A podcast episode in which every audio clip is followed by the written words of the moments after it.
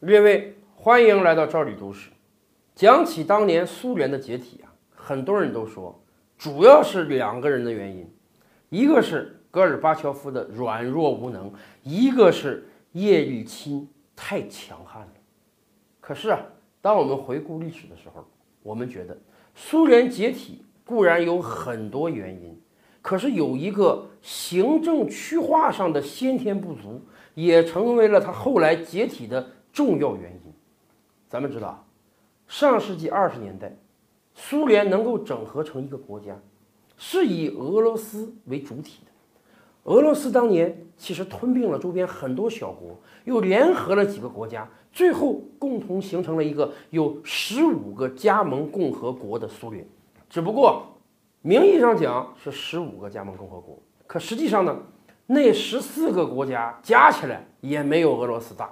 俄罗斯无论从人口、领土、经济能力、军事能力方面，都占有前苏联的百分之八十以上。结果，这样一个特殊的行政区划，导致了后来苏联的解体。在政治学上啊，甚至都诞生出了一个词，什么呢？叶利钦效应。什么叫叶利钦效应呢？在上世纪九十年代，俄罗斯第一次搞了总统选举。那个时候，苏联没有分崩离析哦。叶利钦当选了俄罗斯总统。从那个时候开始，大家突然发现，哎呦，苏联中央政府被架空了。为什么呢？因为俄罗斯一家就占有苏联百分之八十以上的人力、物力、财力。于是啊，苏联中央政府的所有政令到了俄罗斯这里啊，行不通了。而俄罗斯讲很清楚，我是民选上来的，我是一个联邦。我拥有主权，你的任何命令我同意，我可以往下进行；我不同意，我就不往下进行。而且那个时候叶利钦刚刚当选，民望很高啊，在很多事情上敢于跟中央政府碰钉子，中央政府拿他彻底没辙了，因为他本身作为一个独立的实体，就已经占有了中央政府百分之八十以上的能力。咱们这么讲吧，如果当年苏联的十五个加盟共和国，在实力上是几乎平均的，哎，大家都差不多，那么很难出现俄罗斯一家独大的情况。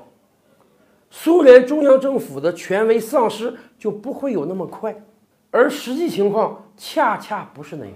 实际情况是，叶利钦有一天自己都突然想明白了，他自己就跟其他几个加盟国元首说：“我一生都在考虑啊，我应该如何努力让苏联往什么方向走。”突然他觉得想明白了。我没必要非要考虑苏联怎么样，我只要考虑俄罗斯怎么样就可以了。所以他们十几个加盟共和国就生生把中央政府给踢开了。其实，相类似的事件，我国古代不是没有过。我国古代周朝刚刚建立的时候，分封天下，那个时候啊，各个诸侯国都非常小，周天子的权威是非常大的。可是后来经过了春秋几百年的征伐。